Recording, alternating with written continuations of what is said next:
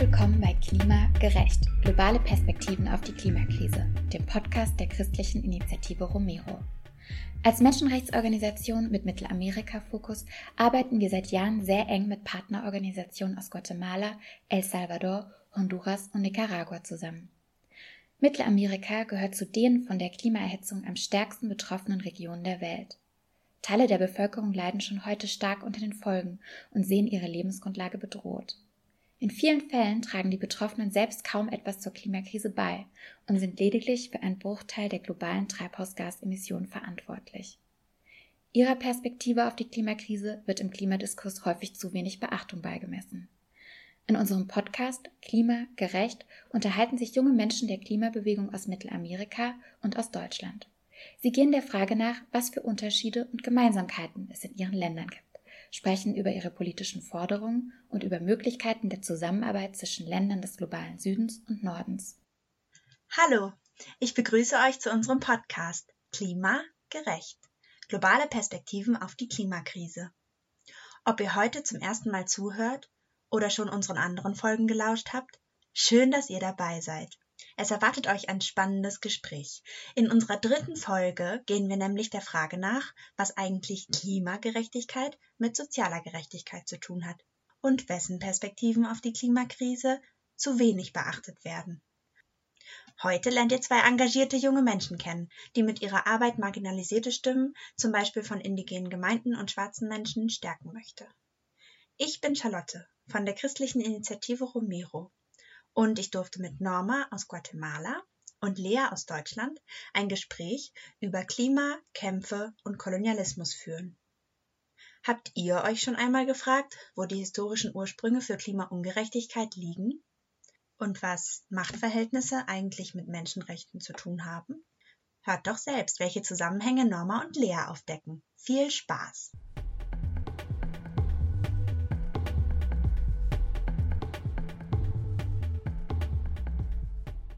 Also Lea, du koordinierst ja bei der Bundjugend das Projekt Locals United und uns würde interessieren, was machst du denn in dem Projekt und welche Ziele verfolgt ihr?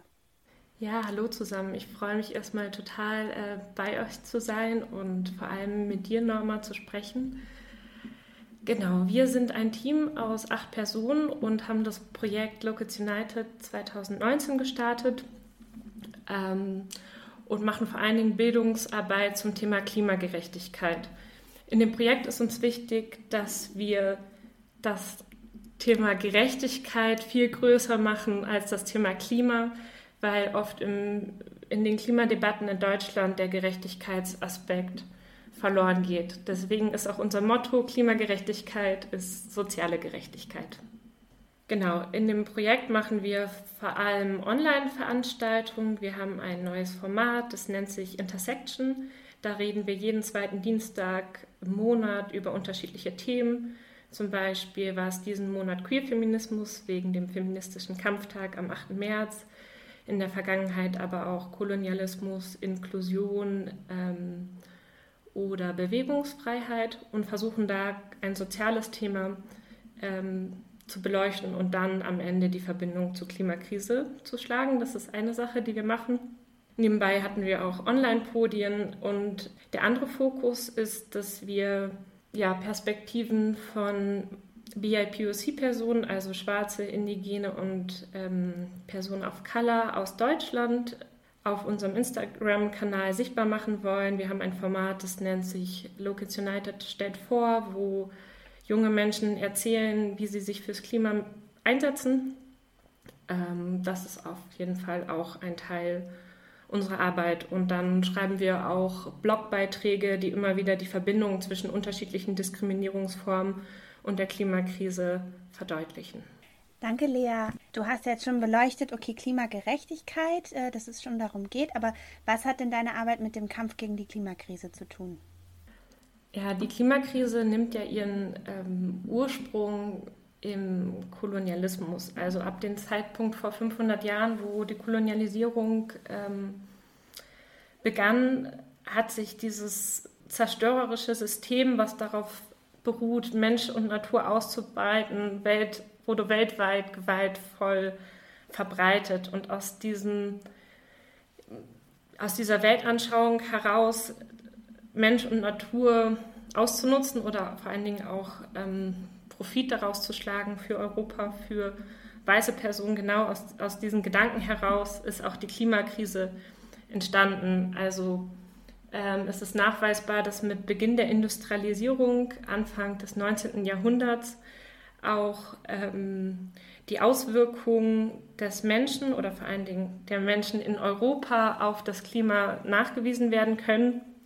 Und seitdem hat sich die Nutzung von fossilen Brennstoffen verstärkt, ähm, so dass wir heute schon ja, sehr starke Auswirkungen auf lokale Gemeinschaften und auf das Klima, ähm, vor allen Dingen im globalen Süden, haben. Und um Lösungen für die Klimakrise zu finden, müssen wir halt ausbrechen aus diesem zerstörerischen System und anfangen, das Ganze mit einer dekolonialen Perspektive zu betrachten, die Perspektiven von BIPOC-Menschen, vor allen Dingen von Menschen, die jetzt schon von der Klimakrise betroffen sind, in den Fokus setzt.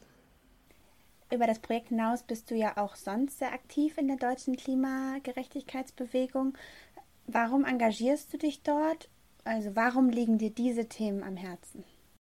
Genau, ursprünglich war ich sehr viel in queerfeministischen und antirassistischen Bewegungen aktiv und habe aber nebenbei Umwelt-Naturwissenschaften studiert und habe das sehr lange Zeit als so zwei getrennte Sachen gesehen, bis mir äh, immer klarer geworden ist, dass ähm, einerseits die Klimakrise soziale Krisen verstärkt, aber auch, dass der Ursprung der Klimakrise in, in diesen kolonialen Verhältnissen liegt und dadurch auch irgendwie alles miteinander zusammenhängt und gar nicht getrennt betrachtet werden kann. Genau, und dann habe ich angefangen, neben der Bundjugend zum Beispiel bei Ende Gelände Aktionen mitzuorganisieren und bin jetzt aber auch nebenbei immer wieder als ähm, Trainerin zusammen mit Angela ähm, tätig, wo wir Reflexionsräume anbieten für unterschiedliche Klimagruppen und die Verbindung zum, zwischen Kolonialismus, Rassismus und Klimakrise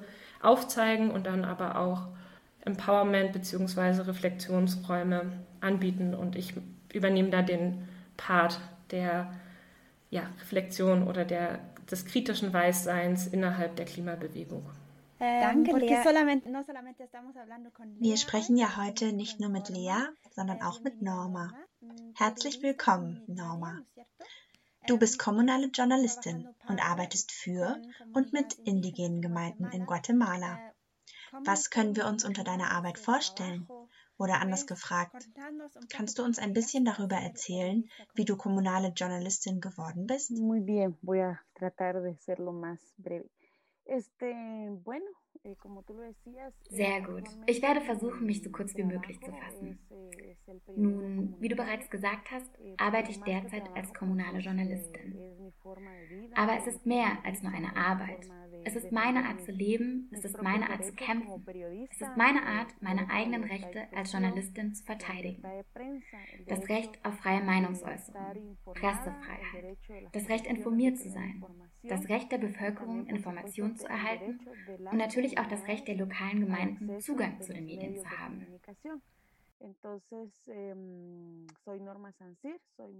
Also, ich bin Norma Sancier und ich bin eine indigene Frau, Maya Cachiquel. Ich lebe in Guatemala und wurde in den Maya Cachiquel-Gemeinden dieses Landes geboren. Und aus verschiedenen Gründen habe ich angefangen, viel im ganzen Land unterwegs zu sein. Und dabei widme ich meine Kommunikationsarbeit dem kommunalen Journalismus, der Organisation und der Weiterbildung. Und zwar in Bezug auf zwei Ziele. Die Stärkung der Rechte der indigenen Völker und der Meinungsfreiheit. Danke, Norma. Jetzt hast du uns schon ein wenig über dein Engagement und deine Arbeit erzählt. Vielleicht kannst du uns noch erzählen, warum ist genau diese Arbeit so wichtig? Eh, Die Stärkung der Rechte der indigenen Völker und der Meinungsfreiheit. In den indigenen Gemeinden haben sie keinen Zugang zu den Medien. Das Einzige, was in den Gemeinden existiert, ist das Gemeinderadio, das von den kommerziellen Radiosendern oder den kommerziellen Medien als Pirat Piratensänder angesehen wird. So nennen sie es. Sie stigmatisieren es, sie kriminalisieren es. Und das ist das einzige Medium, zu dem die indigenen Gemeinden hier im Land Zugang haben. Ob es nun die Gemeinden der drei Völker sind, die hier zusammenleben, die Maya, die Chinka, die Garifuna oder auch die Mestizien bzw. die Nicht-Eingeborenen, wie sie ja auch genannt werden. Für die indigenen Gemeinden ist es sehr wichtig, Zugang zu Informationen zu haben. Aber es ist noch wichtiger, öffentlich sagen zu können, zu verbreiten, zu informieren, was in ihren Gemeinden passiert darüber, was sie täglich tun, über den Alltag, aber auch über die Schwierigkeiten, die sie durchmachen bezüglich der Konflikte mit den extraktivistischen Projekten, den Megaprojekten, die die Mutter Erde, wie wir, die indigenen Völker sie nennen, schädigen und beeinflussen. Eh, a la madre tierra, como le llamamos eh, nosotros, los pueblos indígenas. Die Arbeit, die ich mache, ist also für die Gemeinden. Denn es ist von größter Wichtigkeit, die Arbeit sichtbar zu machen, die die Gemeinden in ihrem Territorium leisten, um das Wasser zu verteidigen, um das Leben zu verteidigen, um die Wälder, die Hügel, die Flüsse zu verteidigen. Und wenn wir uns die extraktivistischen Projekte in ihrer Gesamtheit anschauen, dann beeinflussen sie das ganze Gebiet, das bisher sehr lebendig erhalten wird. Und schlussendlich betreffen sie jeden und jede von uns, wenn wir sie in den größeren Zusammenhang mit der Klimakrise setzen. Und deshalb kämpfen wir für Gerechtigkeit.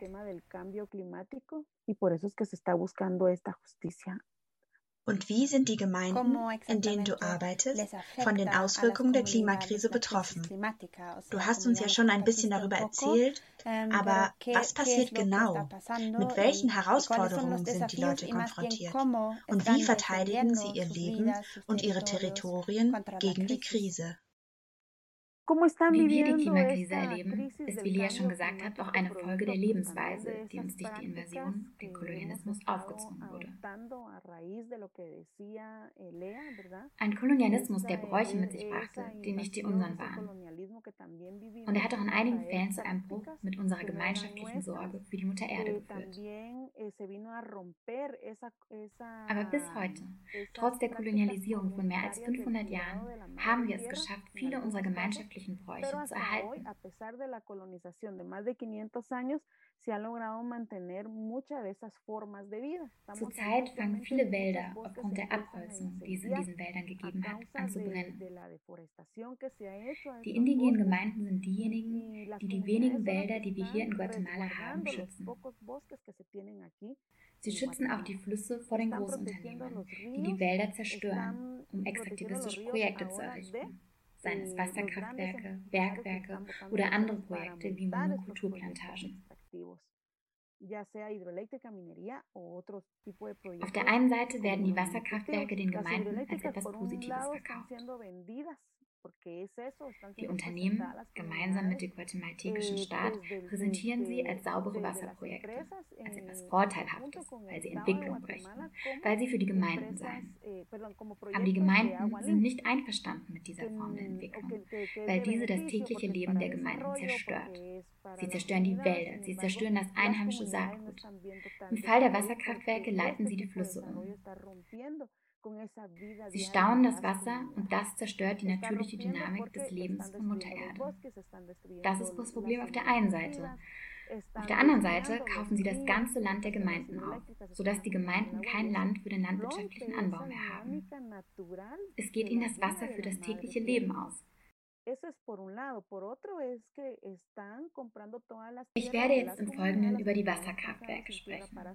Und ich werde speziell über das Volk der Maya eh, Choti sprechen. Das Volk der Maya Choti leidet zurzeit unter Krankheiten, die durch etwas so vermeintlich Nichtiges entstehen, wie durch den Staub, den diese großen Maschinen aufwirbeln, wenn sie diese großen Hügel abtragen. Sie leiden an Problemen der Wasserverschmutzung. Gemeinden werden mit all dem konfrontiert, was zu sozialen Konflikten und ihrer Kriminalisierung führt. Sie werden angegriffen, eingeschüchtert, ermordet. Ja, es gibt zwei Menschen aus dem Volk der Chorti, die wegen des geleisteten Widerstands ermordet wurden. Wie leisten sie Widerstand? Nun, sie stellen sich hin und sie sagen, dass hier keiner mehr reinkommt, dass hier keiner mehr auf ihr Land kommt. Das ist ihre Art des Widerstands. Aber sie machen auch soziale Aktionen, wie Spaziergänge. Sie sprechen in den Medien. Sie machen politische Aktionen. Gerade heute haben sie eine einstweilige Verfügung bekommen, die die Aktivitäten einer Bergbaufirma in ihrem Gebiet gestoppt hat. Sie machen auch Kommunikationsaktionen. In ihren Gemeinden schöpfen sie alle Möglichkeiten aus, die ihnen zur Verfügung stehen, um diese Projekte des Todes zu stoppen estos proyectos de muerte. Danke, Norma. Wir können uns jetzt schon sehr gut vorstellen, dass die Situation sehr schwierig ist. Ich glaube, für unsere HörerInnen in Deutschland ist es auch sehr interessant zu erfahren, welche Schäden diese großen Wasserkraftprojekte in Guatemala anrichten. In Deutschland wird diese Form der Energiegewinnung, also Wasserkraft, ja eher als saubere Energie angesehen.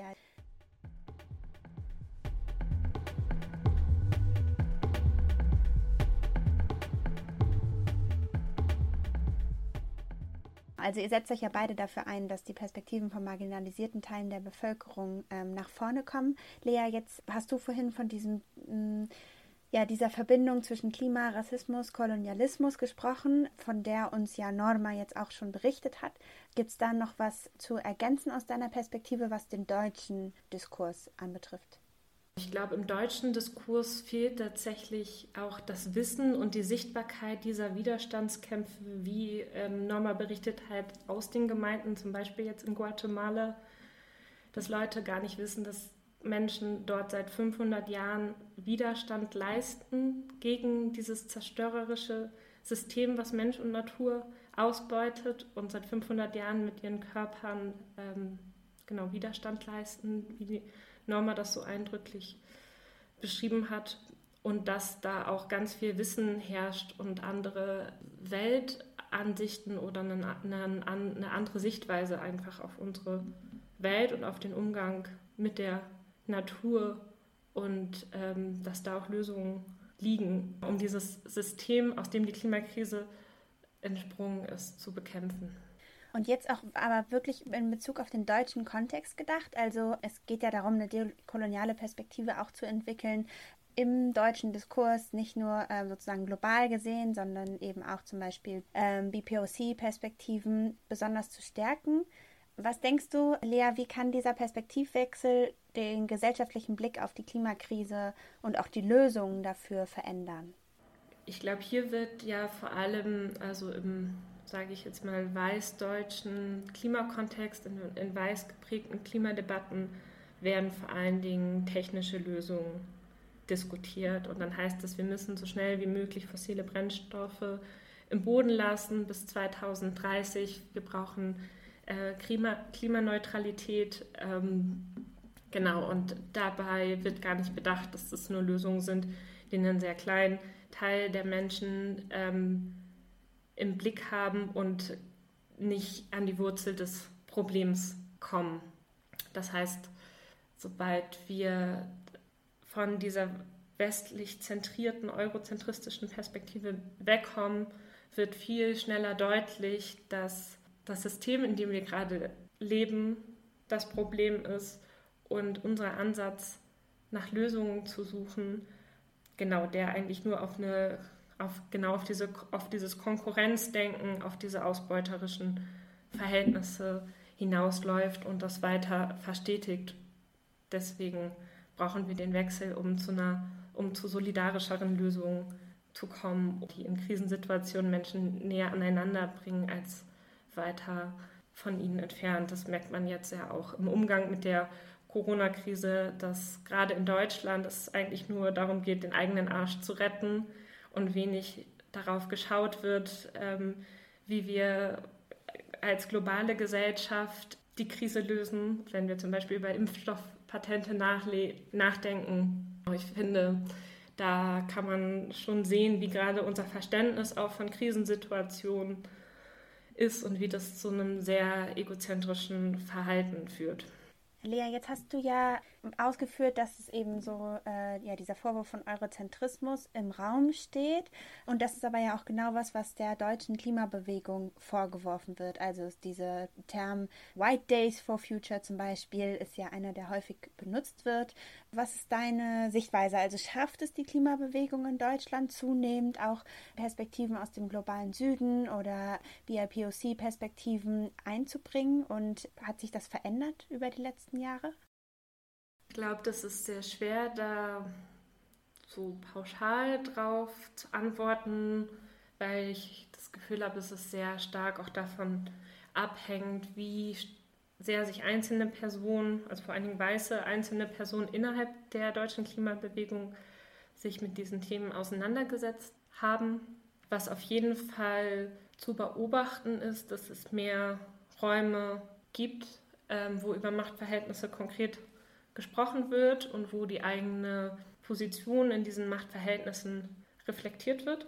Aber das ist auf jeden Fall ein langer, lebenslanger Prozess, der auch nicht abgeschlossen ist. Also auch ich als Person oder wir im Team kommen auch immer wieder an unsere Grenzen, lernen neue Dinge. Genau, deswegen ist es ein langer Weg und auf jeden Fall müssen da die einzelnen Gruppen weiter dranbleiben und auch, ähm, genau, auch Fehler machen gehört dazu und sich danach dann aber auch für die Fehler zu entschuldigen, da ähm, für die Fehler einzustehen und dann auch daraus zu lernen. Was sich auch beobachten lässt, dass innerhalb der letzten zwei, drei Jahre auch viel mehr Selbstorganisierung von BIPOC-Personen innerhalb der Klimabewegung stattgefunden hat. Es gab zum Beispiel 2020 die erste BIPOC-Klimakonferenz. Ähm, es gibt Kollektive wie das Black Earth Kollektiv Berlin ähm, und andere, ähm, die da auch Allianzen schließen und auf jeden Fall aktiv daran arbeiten, die Machtverhältnisse umzukehren. Gracias, Lea. Ähm, pues Norma, Lea Danke, Lea. Liebe Norma, Lea hat gesagt, dass die Machtbeziehungen ah, aufgebrochen werden müssen. Was glaube ich etwas ist, was du dir auch wünschst. Was denkst du, wie kann das Stärken von indigenen Stimmen und marginalisierten Perspektiven verändern, wie die Gesellschaft über mögliche Lösungen für die Klimakrise denkt? En algún momento creemos que es una utopía. Manchmal glauben wir, dass es eine Utopie ist, etwas ändern zu können. Und kurzfristig ist es schwierig, eine Veränderung zu sehen. Aber es sind Samen, die wir säen. Samen, die mit der Zeit keimen werden, sodass sich mehr Menschen anschließen können, um dieses Problem der sozialen Konflikte aufgrund der extraktivistischen Megaprojekte, die den indigenen Gemeinschaften nur schaden, sichtbar zu machen.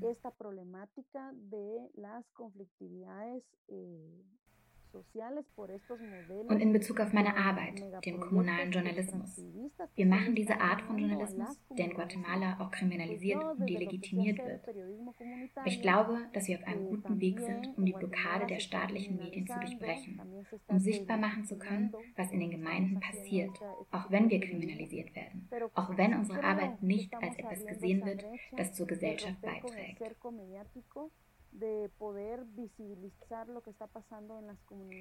Aber wir wissen, dass all die Arbeit, die wir tun und jeder Beitrag, den wir leisten, sei es ein Foto, ein Diskussionsforum, ein Zeitungsartikel, eine Radiosendung oder ein Podcast, ein Weg ist, um anzuprangern, zu fordern, zu informieren, sichtbar zu machen und das Bewusstsein der Menschen zu schärfen, die glauben, dass der Klimawandel ein Problem der nationalen Regierung ist.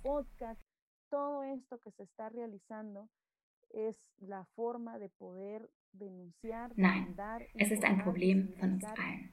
Und es sind die indigenen Gemeinschaften, die aufstehen und sich für den Schutz der Wälder, der Flüsse, der Seen und der Ökosysteme einsetzen, damit die Erde nicht weiter geschädigt wird.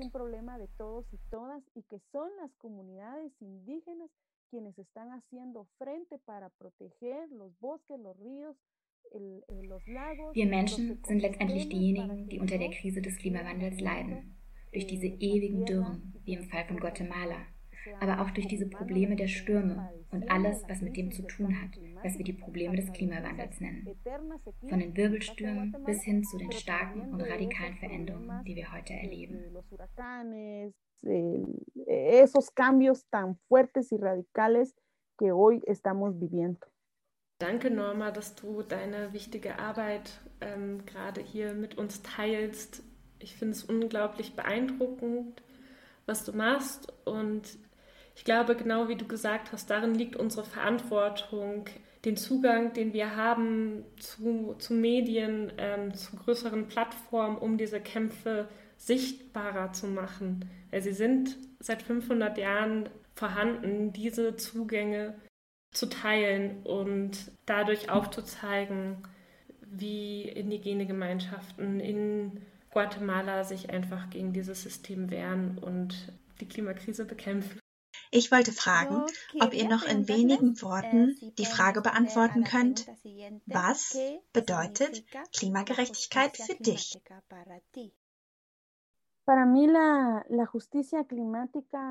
Für mich bedeutet Klimagerechtigkeit, die Rechte zu respektieren, die universellen Rechte der Menschheit.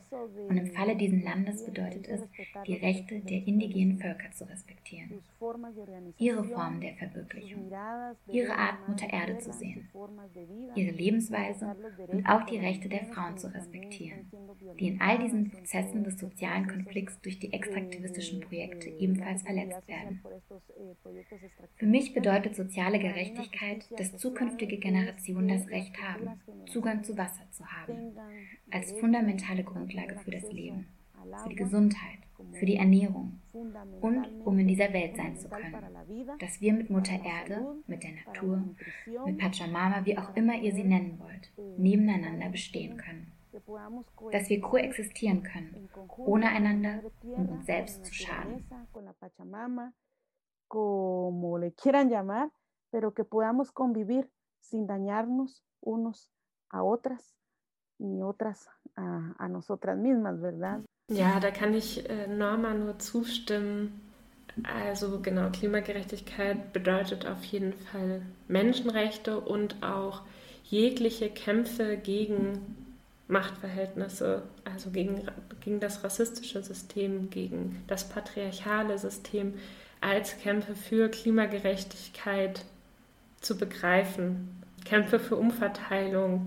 Es fußt alles in demselben System und jeglicher Kampf, ähm, der da geführt wird von, von Menschen in Guatemala, von Communities hier in Deutschland, ist ein Kampf für Klimagerechtigkeit.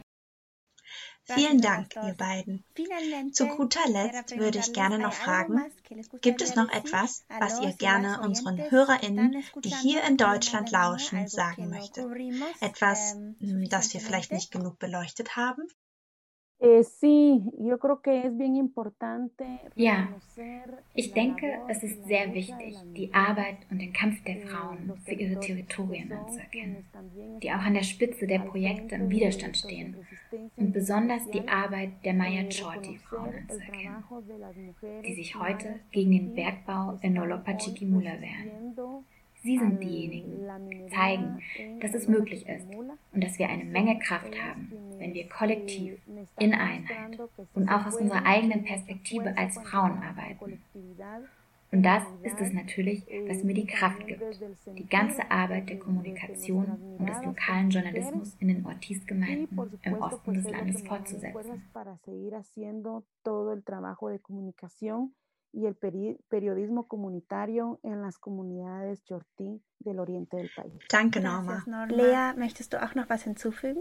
Ich habe nichts Inhaltliches mehr zu sagen, aber schaut doch gerne mal auf unserer Instagram-Seite vorbei, at localsunited.de oder bei der Projektseite auf der Bundjugend-Website. Und ähm, es hat mich sehr gefreut, mit euch, vor allen Dingen mit dir, Norma, heute zu sprechen. Ich danke euch für den Raum zum Austausch. Ich freue mich, zu den Stimmen und denen, die sich jeden Tag für Klimagerechtigkeit einsetzen, beitragen zu können. Vielen Dank euch beiden. Wir sind jetzt am Ende unseres Podcasts angelangt. Ich eh, fand es großartig, euch und euren Perspektiven zuzuhören und mich mit euch auszutauschen. Ich hoffe, dass wir viel eh, gelernt haben. Also ich habe in jedem Fall sehr viel von euren Perspektiven heute gelernt.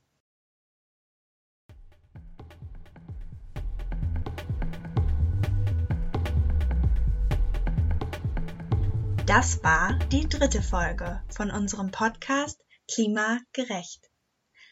Eins ist mir klar geworden.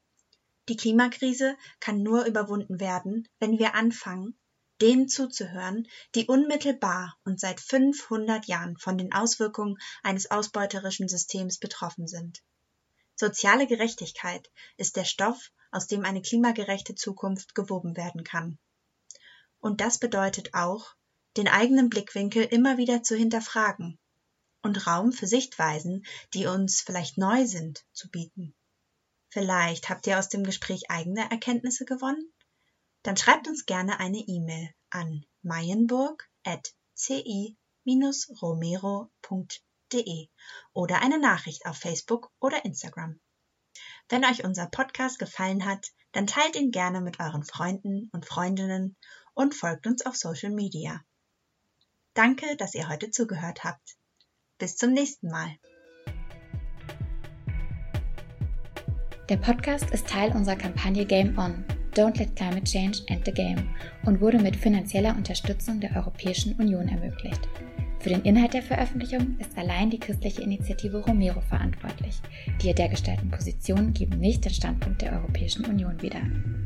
Erfahre mehr über unsere Arbeit zum Thema Klimagerechtigkeit und wie du selbst aktiv werden kannst unter www.ci-romero.de slash game-on.